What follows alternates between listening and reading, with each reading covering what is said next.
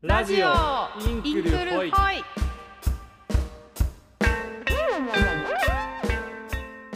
今はちょっと2つはね、夜の話というか、割と夜目の時間帯の話だったけど、日中でもね、いろんな取り組みをやってるところが生まれてきてもいるんですよね。はい。なんか、私最近、あの、スターバックスさんが町田でやってる取り組みちょっと気になってて調べてたんですよね。なんか D カフェっていう、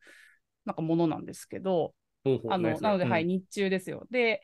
何かっていうと、認知症の人たち、おじいちゃんおばあちゃんとかになるのかな？が、うん。あの、スターバックスの店舗で、その自分たちの経験とかをなんか持ち寄ったりするような、なんかカフェトークみたいな機会というのかな？なんかそれをね、町田市内でやってて、で、スターバックスさんメインでやってるというよりは、その、えっ、と、団体、一般社団法人かな？一うんうん般社団法人 D フレンズ町田さんってところが、なんか一緒にその事務局を担ってやっているようでして、で、なので町田市内のあの店舗、スターバックスの店舗で、そういうこう出会いの機会を作るみたいなことをやってるようですね。結構気になってて、うんまだ見に行ったことはないんだけど、スターバックスさんのあのホームページにも結構丁寧なレポートとか上がってて、すごい面白いんですよね。うーん。それはなんかどんな人たちが遊びに行くような場所なの？基本その、えっ、と、そのエリアに住む、その認知症がある人たちとか、あとは、えっ、と、なんとなく例えば自分の家族が認知症になったって言って、そういう自分の話ができないような人とかがふらっと行くとか、なんかそういう感じの人が多分多いんじゃないかな。どうしても声かけするとね、認知症の人たちとの対話だよってなると、結構そういうこう関心が近い人がどうしても集まってるんじゃないかなという気はします。まあでも、結構いろんな世代の人たちが集まっているみたいで、結構しかもあの、町田市の中だけじゃなくて、町田市の外からも来てて、へーなんかスターバックスさんが上げてるレポートだと、杉並区から来た小学校6年生の子とかも来てたりとか、へえ。で、その子は大阪から遊びに来ている70代後半のおばあさんと一緒に3世代で参加しましたって書いてあって。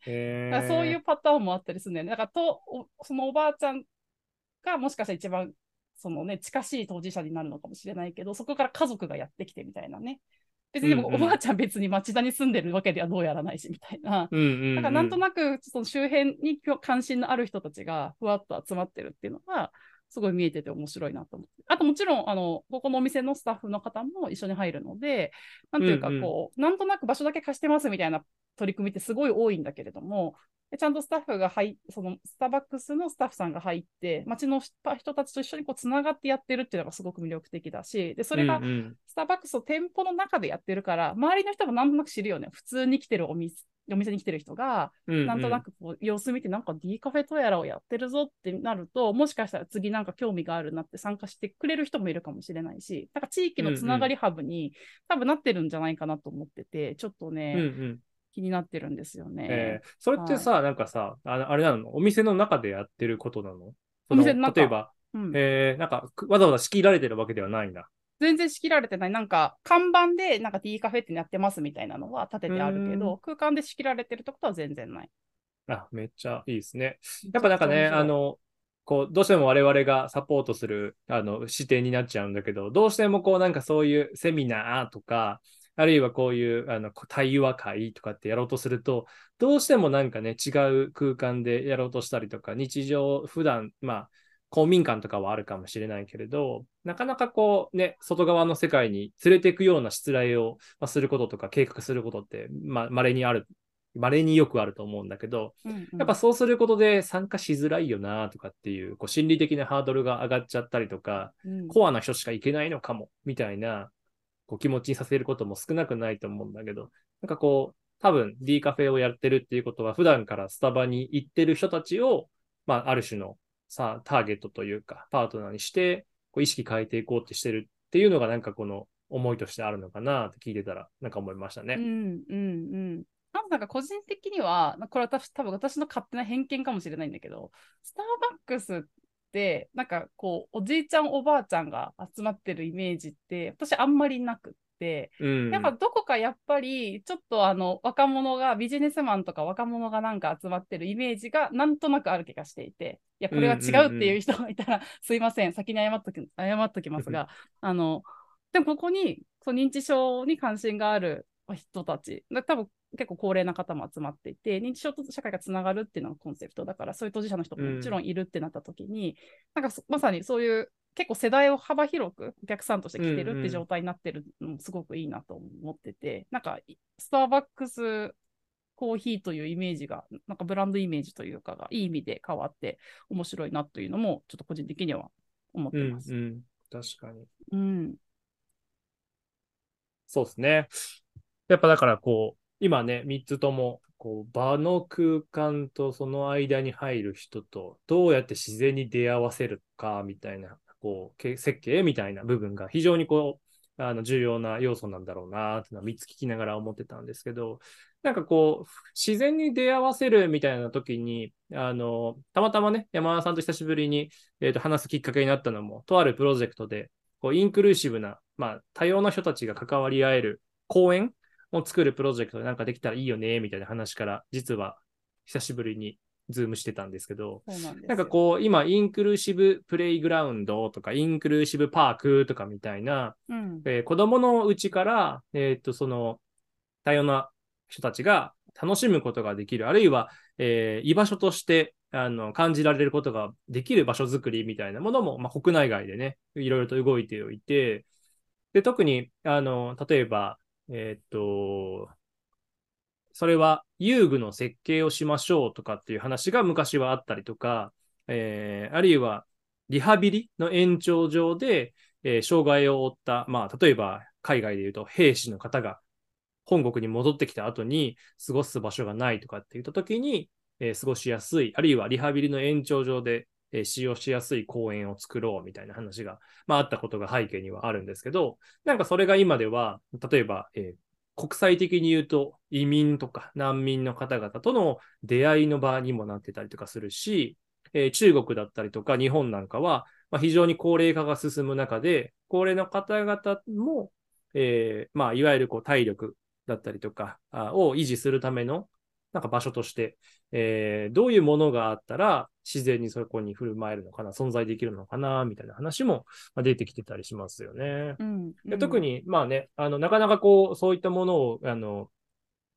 特にこの狭い、えー敷地の中でたくさんの住宅を作る日本においては、なかなか少ない部分もあったんですけど、最近はね、あの、駅前の再開発の、例えば、ウォーカブルの延長上であったりとか、まあ、公園の、まあ、再度設計し直しましょうみたいな中でそういったものが展開されているのが、個人的には、あの、もっともっと増えていったらいいなと思っていて、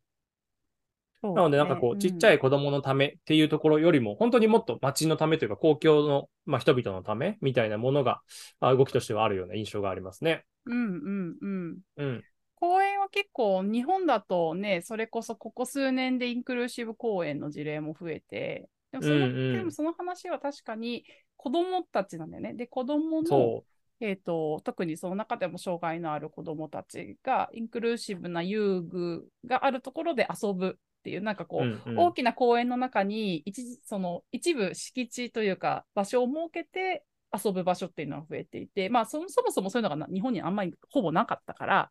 なんかうんうんそれそれで素敵だし、いいんだけれども、なんか多分インクルーシブっていう言葉自体って別にそこだけではなかったりするし、公園の利ユーザーってたくさんいるから、なんかその利用者、多様な利用者を想像するときに公園っていう場所をもう一度捉え直してみましょうねみたいなのは、まああってもいいよなというのは思いますよね。なんか次のまた話なのかもしれないけどね。うん。ねうん、確かに。だからなんかこう、公園みたいなものが日常的にありますみたいな話っていうのは、なんかさっきの、えっ、と、D カフェとも同じような感じで、まあお子さんを連れてる方も行ったりとか、おじいちゃんおばあちゃんも散歩したりとかするって、まあある種の憩いの、誰でも行ける憩いの場ではあるんだけど、なかなかそこに実は、あの、国籍だったりとか、あの、所属、所有している文化的な背景だったりは異なるとうんう、ん。だからどう使ったらいいのかなとか、あるいは健康な子供たちだから使えるとか、うん。健康な大人だからあ使えるみたいな話でも、実は見えないバリアとして存在してるんだよっていうところが多分ポイントになるのかなと思っていて、うんうん。で例えばね、大阪とかだと、えっ、と、最近だと、どこだったっけ？泉南か。泉南の臨空公園だったりとかがインクルーシブパークとして力入れてますみたいなことをあの発表して、えー例えばこう、スロープ、わかりやすく言うとスロープがありますよとか、うん。えー誰でもアクセスしやすいような場所にありますよとかみたいなものもやってたりするんですけど、なんか、このすべての人に開かれた公園って、今、なんか、さっきの話で言うと、公園だけがああったらいいのかな？なんか、なんなんだろうね？公園、なんでそんなにみんな公園が公共性が高いと嬉しいんだろうね？なんでなんだろうね？アクセスだけなのかな、うーん、まあでもなんかすごく空間として活用しやすそうなイメージがあるのかなって気はするかな。なんか建物内でいきなりそのインクルーシブなものをなんか場所を設けましょうとかっていうよりも、なんかこう必要なものがあんまりなさそうじゃないけど、うんうんだし、よりなんか多様な人が集まるイメージとしても公園っていうのがそう公共性が高い分、活用しやすいのかなと思う。で今の話で言うと、例えば、じゃあ公民館とかどうなんですかってなったら、なんか意外とあんま話聞かない気もするし、ね。うん。まあ、もしかしたら公民館みたいな、例えば話になると、もうなんかむしろ公民館じゃなくても新しい公共施設作っちゃうっていうなんか事例の方が多い気もするから、うんうんうん。なんかなんかそういう意味だと公園はなんかいじりやすいイメージが勝手ながらあるんでしょうかね。なんかこの辺私も全然わかんないけど、海外とかだとどうなんだろうね、その辺ね。そうだね。まあ今、多分、えっ、と、海外のこのユニセフだったりとか、まあ他の、おいろんな団体とかも、もう、えっ、と、こうインクルーシブな公園を作るためのガイドラインみたいなものはよくよく整備をされ始めていて、うんうんで例えばそこでは、まあ、えーいろんな人たちをこう、えー一緒に過ごす、あるいは出会うことができる場所としての、まあ、公園みたいなものが求められているよっていう議論はされていたりするし、あと、障害のあるとか社会的に弱い立場のある人たちのためだけの公園ではなくて、その人たちと一緒に遊ぶことができるとか、うん。その人たちと一緒に、こう、えーなんていうのかな、インタラクションというか、関係性が生まれるような場作りをどう作ることができますかみたいなことは言われていて、まあ、基本的には、はやっぱね、人間中心設計と呼ばれるような、そのの人たちがどうやってその場所で過ごしているか、過ごしたいと思っているか、でその背景にはどんな思いがあるのかをちゃんと理解しましょうとか、あとはこう誰もがアクセスできるような、まあ、どちらかというとユニバーサルデザイン的な考え方があったりとか、でそこには、例えば、えっ、と、設備としてちゃんと使えるとか、まあ、柔軟な使い方が、これしかできないじゃなくて、いろんな使い方ができるよね、とか、えーあるいは、えー体力的に非常に、えー高いレベルの能力が求められるんじゃなくて、うんなんかもうちょっとこう、優しく楽しく、あの、いろんなレベルで楽しめれるようなあ仕掛けになっていることとかっていうことはよく言われてたりするみたいですね。うんうんううんん。なるほど。あとはでもね、その、えっと、その地域に住んでいる、もしくは今後起こり得るであろう、なんか未来の変化みたいなものを考えたときに、まあ、今は子供たちが多いかもしれないけれども、まあ、高齢の方々がその地域にいれば、おそらく公園の使い方っていうのも変わってくるだろうし、うんうん。まあ、時代の変化とともに、その、例えば日本で言うと、えー公営住宅みたいなものがどんどんと高齢化していく中で、公園の扱い方が、えー例えば昔は子供たちがいっぱい住んでたけど、今は高齢の方が多いから、その健康維持のための公園にもなってたり、あるいは人と出会うために公園だったところが、なんかこう、菜園に変わっていったりとか、あー自然とかとなる出会う場所になってたりっていうのもあるので、なんかそういったところにおいては、あの出会い方っていうところもそうだし、時代の変化っていうところもそうだし、日常のすぐそばにすぐアクセスできるところみたいなものがあるっていうところは、まあもしかしたら公園の面白い、なんだろう、今後テーマになり得るポイントなのかなと思ってちょっと紹介させてもらったところほどなるほどで。すかね。うん、なんか確かに目的があっても行くし、目的がなくても行くのが公園だなって聞いてて思った。うんうん。まあ、だからいろんな人が集まるよね。ね、そうそう。僕、ちょっと前まで UR の団地に住んでて、まあ UR の団地、なんかやっぱうまいことできてるなとか思う部分は、そういう余白の部分の設計みたいなものが物理的にも心理的にもあるのがいいなと思ってて、どうしてもこうね、マンション敷地内ギチギチに建てることもあると思うんだけど、なんかその公園の中というか、あと、えっ、ー、と、通路みたいなものも、なんかある種、あの、獣道じゃないけれども、人のあの動線によって生まれたルートがあったりとかっていうのも、なんか許容されるような、えー、配置計画とかになってたりするのは面白いところかなって思いますね。なるほどね。うん。確かに。ね、公園の事例はなんか今後も増えそうな気がする。もう全国でユニあのインクルーシブ公園、インクルーシブパークって、もう本当に増えていると思うんですよね。うんうん、で、なんか私一方で、なんかまさになんか次のなんかフェーズの課題来てるなって気もしていて、この間、実はちょっと前に、あの、木の田公園の方の、あの、インクルーシブ公園、視察っていうか、なんか見学会に行ったことがあって、えでその時もあのお世話になっているクライアントさんをなんか 何人も引き連れてなんか受け入れ先の事務局には大変ご迷惑をおかけしたんですけど、うん、それぐらいだからクライアントの皆さんももうめちゃくちゃ関心があってたまたま一緒にやってるプロジェクトでもその遊具使う話とかがあったりもしたからぜひ一緒に行きましょうって言ってもういろんな人たち連れてったんだけどなんか、うんうん、インクルーシブ遊具ってめちゃくちゃ面白いなんかそもそもえっとあんまり普段出会わない遊具、珍しい遊具がたくさんあって、うんうん、アクセスもしやすいってことは、例えば体が弱い子も使えるけど、なんか当たり前だけど健常な子人たちも使えるわけですよ。でしかも物珍しいじゃない、うんうん、今だ。だからね、うん、聞いた話によると、週末溢れ返るように人が来るんだって。そうすると、だから本来、もうちょっとその使ってほしい子たちといったら変だけど、ただだから公園にアクセスしづらい子にも使ってもらいたくて使用意されてるのに、その方がそもそも使いづらくなってるんだよね。うん。だからもう、本当なんか、あの、某アミューズメントパークみたいな感じになってるらしくて、多分もしかしたら全国であちこちそういうことが増えるんじゃないかなと思うんですよ。で、東京だから、木田公園は、もちろん人口が多いっていうのもあるので、地方だとどうなのかとかわかんないけれども、だからなんか、そういう、こう、本来、本当はこの人にも届けたいと思って作ってるんだけれども、結果届きにくくなるみたいなことが、うん、なんかすごく今後ますます増えるような気がするので、なんかそこはどうするのか。で、さっきのあのね、飲食系の話じゃないけど、多分ハブになってくれる人とか、もしくはそのルールメイキングをそもそもどうするのかみたいなそうだね含めて、なんかいろいろと多分次の工夫が必要だなっていうのをすごい感じてます。うんうん、確かに。うん、いや、なんか今の話を聞いてて思い出したのが、あの、なんか妻と話をしてた時にね、うん、あの、公園があるっていいじゃんみたいな、その、引っ越し先だったりとかをこう探してたりとかするときに言ってたんだけど、その僕は男性目線でそうじゃんと思ったんだけど、女性目線からすると、そのなんか不意にあるちっちゃい公園とかが、やっぱ夜道帰るときとかに、なんか誰かがたむろってたりしたら怖いみたいな話を言ってて。ああ、なるほどね。そう、だからその、なるほど、そんなし、多分僕が男性で、えー、170後半タッパがあるから、恐怖を感じたことがなかったけど、なんか当事者にはそういう思いがあるんだみたいなのを、なんか聞いてて思ってて、公演もそうだし、その、誰かと一緒にこう、ものを検討していくことで、なんかそういう見過ごしていた、こう、ね、健全な、えー、社会的な立場に、上位に置かれがちな健全な男性ではないところから計画するとか設計するっていうことの重要さをなんか、あのその時にすごくハッと思い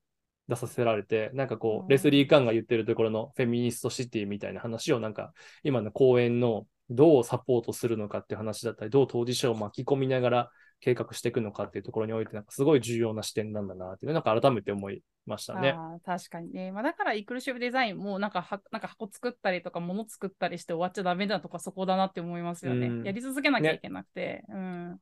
そのできたものが必ずしもみんなの100%のニーズを満たしてるわけは決してなくって置いたら置いたの次の課題が出てくるわけだから、うんうん、なんかもう一度その人たちと対話し続けていくとか対話する仲間をどんどん増やしていくとかなんかそういうのはすごい大事だなっていうのを思った確かに。うんね。で、なんかそうやってこう継続していくときにやっぱさ、なんか楽しいとかさ、実感としてこう嬉しいとかみたいなのってやっぱめちゃめちゃ重要なんだろうなと思うよね。そうなんだ。なんか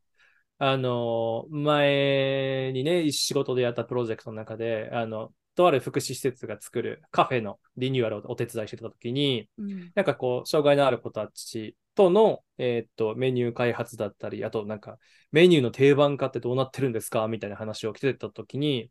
やっぱりこう、えーパティシエさんが美味しいと思ってるものを、えー食べたこともないし、見たこともないのに作りなさいと言われると、なんかこう不安だったり緊張感もあるけど、一回食べて美味しいと思ったらめちゃめちゃニコニコしながら作ってるんですみたいな。へえ、面のがあっい。やっぱその美味しい楽しいとかっていうのに当事者がやっぱ出会うってすごく重要だなと思ってて、そう、あの、5つ目に紹介しようと思ってたのが、えーと、これはオーストラリアだったかな？アビリティフェストっていう、まあ、言ってしまえば音楽フェスみたいな感じなんだけど、そこでは、えーと、もちろん、えー障害のある人たちや社会的によ、まあ、どちらかというと音楽フェスって、えーまあ、いろんなマイノリティの人たちも多く参加するイベントにはなってると思うんだけど、そういうアクセスしやすいみたいな話もあるし、えー当然当事者にもそういうこう車椅子に乗ってる、え DJ がいるとか、うんうん。目の見えないこうなんプレイパフォーマンスの人がいるとかみたいな、なんか当事者自身もすごく、えーと前面に出るパフォーマンスというか、イベントになっていて、なんかそれは本人もだし、えー一参加者としている人も楽しむみたいなことが生まれていて、なんか俺すごくそれいいなと思ったんですよね。うんうん。なんかこう、ただ単に、えっ、と、観察される人とか、パートナーとして一緒にやる人ではなくて、なんか本人が楽しむ、あるいは、えー表現するみたいな、そういうのってこう演劇だったり音楽の世界、こう福祉の領域では結構これまでもね、あのアート活動とか言われるところで取り組んでいるものもあると思うんだけど、それが、えー小さなこう施設の中だけにとどまるんじゃなくて、何万人も集まるフェスで、しかも直に反応もらいながらやるって、めちゃめちゃ多分興奮する出来事なんじゃないかなと思いながら。確かにね。アビリティフェス、どれぐらい人来てるんだろう結構えー、大きいのかな？だろうな。結構大きいよ。なんか写真とか見てると結構派手な日本の結構あの派手めの音楽フェス並みのすごい楽しそうな写真めちゃくちゃ上がってるよね。そうそうそうそう。もう普通にステージドカンと立ってて、うんなんかわかんない。何万人来ましたとかみたいな発表はないけれど、まあ普通に都市型のフェスとして、まあ後ろにビルが立ち並んでたりとか、えーもう写真にはもう目いっぱい人がいますとか、いうようなことになってたりするし、だからもう本当に当たり前のようにやってる音楽フェスが、まあ、あーそういう風になっていくのかな、みたいな。ちょっと前にあれ話題になったよね。あの、ラッパーのリークを手話する、手話でこう表現する人が、めちゃめちゃ、もうあの、表情も動きもめちゃめちゃヒップホップだったっていう。いや、やりいいよね。ね。うん。そうそうそう。だからなんかこう、当事者ので人たちが、えーと、様々な形で、その、例えば、えーさっきみたいな音楽を演奏するとかね、そういうのもあるし、普通にラッパーとして存在してるとか、で普通にこう、えーミュージシャンも、ある種の何がしかのマイノリティを背負ってる人たちもやっぱり少なくともいるわけで、なんかそういった人たちが対等な関係の中でパフォーマンスしてるイベントを、なんか当たり前に都市の中でやってる、公園の中でやってるっていうのがこのイベントのなんかすごくあの特徴的なことかなと。ああ、面白い。なんか今の事例でね、思い出した話があってですね、はいはいあのーなんだっけ、デフ、デフマートって知ってる？いや、知らない。なんか、あの、サイレントボイスさんって団体が確かやってたんだけど、あの、コンビニ、爆音コンビニを作るってやってて、ほう。聞こえない、聞こえにくい人からすると、爆音ってまあ、人に聞こえなかったら全然あんまり、その、なんていうの、辛くはないじゃないですか。よく聞こえるとうんうん爆音って大変だけど、なんかそれを逆手にとって、コンビニをめちゃくちゃなんか、あのクラブみたいにするみたいうんな、うん。なんかとなんかややってたんだよ、イベント。コロナ禍で、えマスク使えなくなった時に、その、まあ、コンビニ行く時にもマスクつく使わなきゃいけないよねとかってなった時にさ、こう、手話が言語の人って、口元隠れたりすると困るじゃない？でそれで結構いろいろ話題になったと思うんだけれども、なんかそれをなんか逆手に取ってるじゃないけど、あの、むしろ、なので、爆音で、あの、そういうこう、だから来場者はみんなマスクつけて確か参加してたのかな、それは。そういそういうあのか環境をなんかあえて作って、そういったこう口の動きとか顔の表情っていうのが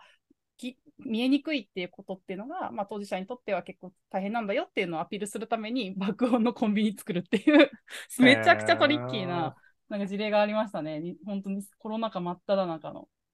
爆音爆うん。そう、だから爆音でクラブみたいにそのお店の中もするから、あの、なんか付箋で意思疎通、文字書いてしたりとか、あん。の、多分簡単なこうミッションカードとかも用意してなんか活動したりとかなんかね、するようなこととかしててね、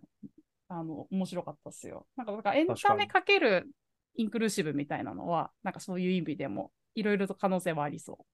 うんうん、確かにね。う。うん。で、やっぱりこうさ、我々サポートする仕事だったりとか業務をすることが多い人間からするとさ、どうしてもこう、当事者に前に来てください、前に来てくださいってこう、い言っちゃう、言いがちだけどさ、うん本人たちからしてみれば、その、それをあえて隠したい人たちだっているし、その生きづらさが抱えてるから、そんな前に出さんといてよって思う人も、まあね、少なくともいるわけで、なんかそういった時に、こう、ふ普段のそういう、なんか舞台上に引っ張り出されるのは嫌かもしれないけど、なんか楽しむことができるんであれば、まあ行ってもいいかなとかって思えるような人たちが生まれてきたら嬉しいなっていうのは思うし、で逆に、やっぱりどうしても僕たちはそういった人たちの配慮みたいなものを忘れちゃいけないよなっていうことをなんか気づかせてくれる部分でも、このインクルーシブプレイグラウンドとかアビリティフェストのような、なんか楽しみながら参加するとかっていうところは、なんか非常に重要な視点なのかなって今聞いてて思ったかな。うん、本当だよね。で爆音で、ひ爆音がゆえに筆談しなくちゃいけないとかって逆転の発想というかめちゃくちゃ面白いところだよね。うんうんうん手話とかもねしなきゃいけない、指文字で会話しなきゃいけないけど分かんなくてとかも含めてね、なんかこういう状況かって、そう逆手にとって作ってるのすごいよ。なんかね。いいな、うんアイディアがと思って。素敵ですね。はい。でそれで言うと、こう、ね、いろいろとこう、今の、あの、なんだっけ、えーインスタ等で、TikTok とかでやってるエフェクトみたいな話も、なんかそういう文脈ともね、つながっていく取り組みをやろうとしてる、ね、和田夏美さんみたいな人もいるし、なんかうん面白い、あの、アプローチはまだまだ残ってるんだなっていうところですよね。はい。うん。で、まあ、ちょっとこう楽しみながらっていう話もありましたが、まあ、最後にちょっとね、紹介しようと思ってるのは、これ、あんまり僕、日本での事例は聞いたことはないんですけど、えっ、と、海外で今、えっ、と、行われているアクセスナウっていう、えっ、と、簡単に言うと、えっ、と、アクセス、アクセシビリティが高い場所を、うんえっ、と、紹介する、まあ、マッピングサービスって言ったらいいのかな。例えば、ここだったら、その、まあ、車椅子でも入りやすかったよとか、えーここだったら、こういう特、その、えー上うんと、なんだろう、こういう立場の人でも、まあ、参加できました、行けました、みたいなものが書いてある、えーマップ。で、例えばそのさっきの公園だったりもそうだし、えー居酒屋みたいなところもそうだし、まあ、イベント会場もそうなんだけど、なんかそういったこう、アクセシビリティが高い場所を紹介し合えば、みんなこう、あの、過ごしやすいとか、ああいう社会になっていくんじゃないのかなっていう思いで、これも当事者の車椅子に乗ってる女性の起業家の方が立ち上げたプロジェクトで、あプロジェクトというか、あ事業で、そうそうそう。例えば、あの、公園もそうなんだけど、あの、えーでそれを企業の人たちからしてみると、そこに乗る方が社会的価値が高い存在にもなるよっていうところを、あの、裏付けとして取っているから、企業のコンサルなんかもやってるっていう、そういう立場の人たちらしいですね。ちなみに日本ってさ、そういうのあんの？アクセスナウ的な、アクセシビリティが高いマップですよ、みたいなのって。あ、でも、んそれこそバリアフリーマップを作ろうみたいなものは、なんかいくつかあるから、なんかそれとの違いみたいなのは、なんか知りたい気がした。なんか、そういう、えっと、いわゆる、えっと、バリアフリーマップみたいなものを作ってる団体も、まあ、大体当事者の人たちが集まってやってる系のものがいくつかある気がするんだけれども、多分、その、例えばお手洗いとか、そのスロープがあるよとか、そういった情報を、多分いろんな方法でマッピングというか、情報を集めてる気はするんだけれども、うん。なんかこのアクセスナウが優れてる、なんか優れてるというか、日本だと多分その情報はいっぱい羅列されてるけれども、多分なんかちょっと違う気がしたんだよね。うん、うん。多分もう一歩、アクセスナウほどのことは日本ではあまりできていないんじゃないかという気はちょっとしました。うん、うん、うん。確かに。なんか、いい企画事例ではないけど、うん、あ、の、JT がね、タバコ吸えるマップみたいなものを出してて、うんうん。なんかそれは、めちゃくちゃ部分的に取ったら似てるのかなと思ってて、まあ今、うんうんどちらかというとタバコを吸ってる人たちって社会的にあの除外されようとしてる人たちではあるんだけど、うんうん。でその人たちが、えーっと、このお店だったら吸えたよとか、あ吸吸えることを許してもらえるよとか、喫煙所がちゃんと正式確認オープンしてるよみたいなことを、えーっと、マップ化されていて、でそれを見てみんなあそこにアクセスしに行くみたいな話があって、で、これって、ある種、その、分煙の活動にもつながっていると思うし、うんうん、まあその、喫煙者の方々との配慮の試合の、まあある種の、まあ脅しどころなのかなとかは思いながら見ていて、でつまりこう、デジタルサービスが出てくる、出てきたことによって、そこへのアクセスが非常に上がっている。一方、なんか阻害も、まあ、あの見える化されてしまってるっていう、こう、諸刃の剣みたいなところがあって、アクセスナウの、なんかこう、まだ、えー、僕も今後日本に展開していったらどうなるのかなと思う、まあ、器具の部分としては、あそこに行ってるイコール障害があるとか、あそこに行ってるイコール社会的な立場が弱い人がいるみたいにならないような仕組みとして、まあ、出てはいいなっていうのをちょっと思い思うところかな。アウティングにつながらないような仕組みとして成立をどうやってできるんだろうっていうのは、なんか非常にあの興味深く引き続きチェックしていこうかなと思ってるところですかね。なるほどね。なんかそういうのって事例あるのかね、アウティングになるみたいなのとかって。うん。あんまり、まず私は聞いたことないけど、あ、でもアクセスナウ、あアクセスナウさんと他のバリアフリーマップ系の取り組みでちょっとまた違う点があるかもしれないなって思ったのは、私アクセスナウのことあんまり知らないのであれなんだけれども、うん。うん、多分ね、バリアフリーマップ系の人たちってね、基本的にボランタリーに情報収集するってやり方がすごい多い気がするんだよね。要はその、会員登録しました。いろんなとこ行きました。ここはトイレがあるよ、ないよとか、ここはスロープがあるよ、ないよとか、こういうサービスが良かったよとかっていうのをボランタリーに集めてるから、情報の質が偏ったりとか、あとは、ある場所、ない場所も偏ったりとか、同じ場所の投稿が何度もされるとか、多分そういうことが起こってるんだと思う。はいはい、結果、なんか、こう、ノイズになる情報も集まって使いづらいみたいなことを言ってる当事者の人がいたんだよね。そういえば思い出すように喋るんですが。なるほど、なるほど。そう。で、なんかそれで言うと、なんかアクセスナウにちょっと近いかもしれない事例は、最近新しく出たところで思い出したやつがあって、ほうほうえっ、ー、と、歩みっていう一般社団法人がなんか立ち上げているサイトが、うん、まあ、バリアフリーの場所お店とかをあの紹介確かしてるんだけれども、なんかバリアフリー認証店とか、バリアフリー共感店とか、なんかそういうこう、うんうん、お店のバリアフリーさをなんか発信する。しかも多分、あの、中は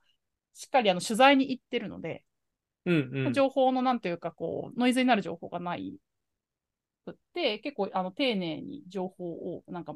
集めてる。でも、出来上がったばっかのサイトなので、うんうん、まだたくさん集まってるって印象はないけれども、でもすごいあの丁寧に作っていて、クラウドファンディングとかいろいろと資金調達とかも頑張ってらっしゃっていたので、ちょっと今後に期待のアクセスなおにちょっと近いかもしれない事例かもなと思って見ています。なるほどね。はい、うんうん、アクセスナウもね、まあ、簡単に言うと、あのえー、っと、飲食店の紹介とか評価のサービスに近いところがあって、まあ、誰かがそこに行って、まあ、投稿して、で、そこに他の人が遊びに行った時に、えー、ああ、確かにここできてるよな、とかっていうので、こう、ランランク付け ?1 から5段階まで、星3つとか4つとかみたいなことをやっていき、で、それをまた遊びに行こうかなと思ってる人が探していってっていうのの繰り返しで、あの、やってるみたい。なので、まあ、あの、今は107の国で展開されてて、えー、っと、もう1万都市以上でやられてるよって書いてあるかな。面白いなと思うのが、なんかこう、日本の中だと、どちらかというと、まあ、めちゃくちゃベーシックなインフラの話、例えば、えっ、ー、と、エレベーターで移動できるよとか、スロープがとか、えっ、ー、と、あとは、えー、段差が少ないよとかっていうところって、例えば、えー、公共空間の話が非常に多いと思うんだけど、ここでは、なんかレストランとか店舗とか、あと散歩道とか公園とかみたいな、あと宿泊ホテルかとかみたいな、どちらかというと日常的に楽しめれる、普段行くような場所の中のことについて触れていることも非常に多くて、ん。なんかそれが、あの、いわゆる、えー、なんていうんだかな、えっ、ー、と、全部そういうことは公共、公共の話ですよねってしてないところが非常に重要かなと思うところかな。なだから、うん、公共になるとどうしてもそれをレーティングするとかっていう立場って、どの立場でやってんのとか、ノイズなってんのとかみたいな話になるかもしれないんだけど、ね、私はこういう立場だけど、ここに楽しめたよとか、うん、こういうところはその、もうちょっと直してた方が、私の立場からすると生きやすかったかなとかっていうことを、まあ、言いやすい関係性にしている。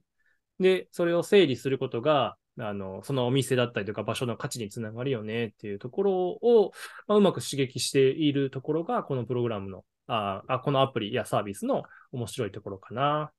なるほどね。だからなんか、うん。一法人なのか、プロジェクトリーダーかわかんないけどが、評価する視点は、ある種、こう、情報を、なんか均等にしてくれるというか、公平性を作ってるようには見えるけれども、なんかそれはそれで見る視点は多分違うから、多分そうんあくまでその視点は、このこういう基準で見てるんだよっていうのがありつつ、でもやっぱりユーザーの声は多種多様にあるから、ユーザーの声をちゃんと聞くみたいなのも多分同時にあるのがすごく重要ってことだよね、きっとね。うんうん。うん、両方大事なんだな。その時にうん、ね。で、その時にさ、そのやっぱ一企業とか一法人とかってやっぱ限界がもうそこで来るし、うん、もう日本全体やるだけにしても何年かかっちゃうんだよみたいな話があるんだけど、うん、まあ日本中にね、当事者が何万人もいてとか、えーそういった場所に遊びに行きたい、もしくは行ってる人たちがいるんだとしたら、でその人たちとどうやって楽しみながらそれをレーティングとか、あの、投稿し合えるような状況や、えー投稿し合うことがお互いのためになるのか、みたいなことを、まあ、うん表示する、えーっていうところが多分このアクセスナウが今取り組んでいるところで、なんか例えば、えーっと、ちょっとゲームではないかもしれないけど、まあ、マップ持って片手に、こう実際のところをうろちょろして見ながら、えーっと、みんなでこうそれをやってみるっていうグループワーク的なことをやってたりとか、あと、アウトドア関係に関連することだったらみんな楽しみながらやってるって、えーインクルーシブアドベンチャーズとかって言ってやってたりとかするし、なんかそういうね、そういうこう、しらえの仕方、アクセシビリティを高める取り組みの、えーなんだろう、公共性というか対等性みたいなものをなんか展開しようとしているところが、なんか非常に面白いところかな。なるほどうね。ん。なんかダイバーシティインクルージョうんン以外にもそういうのありそう。ね、そう思う、そう思う。うん。だから、こうね、冒頭の方に話があった、こう、義務、配慮、義ん？配慮の義務みたいな話っていうのを、なんか堅苦しい、重苦しいこととして捉えてしまって、あれもやんなくちゃな、これもやんなくちゃな、とかって思うんではなくって、なんかどうやって楽しみながら、それをこう創造的に乗り越えることができるのかなっていう視点と、まあ、特にこの10年間、僕たちがインクルーシブデザイン的なプロジェクトに関わる中で、昔のもの、プロダクト中心に考えていたところから、まあ、サービスに切り替わっあサービスに展開していったりとか、それがなんか公共と民間がなんかうまく重なり合う部分っていうのが非常に出てきているんだなっていうのが今思うと非常に重要な転換点というか変換点かなっていうところですかね。本当だね。うん。だからなんか切り分けて考えるようなことでも全然ないんだよね。うん。うん。うん、でそれをね、一企業とか一法人で考えるっていうことも、まあ、大事なのかもしれないけれども、まあ、それに、えー楽しみながら巻き込まれたい人たちもいるし、えーそっとしておいてほしい人たちもいるから、なんかそういう関係性をなんかうまく構築していたり、それを展開していくために、こういうなんかアートプロジェクトみたいなものは、なんかある種表面化する一つの大きなきっかけになると思うので、なんかそこをちゃんと観察をしながら自分たちがあやれる可能性が高い、もしくはやることでお互いなメリットになるっていうところの、なんか落としどころを探るっていうのは非常に重要かなと思うので、まあ、今日紹介した、えーと主に6つだけど、それに付随するいろんなプロジェクトみたいなものはぜひ皆さんも、えー探してみてほしいなというところでしょうか。はい。インクル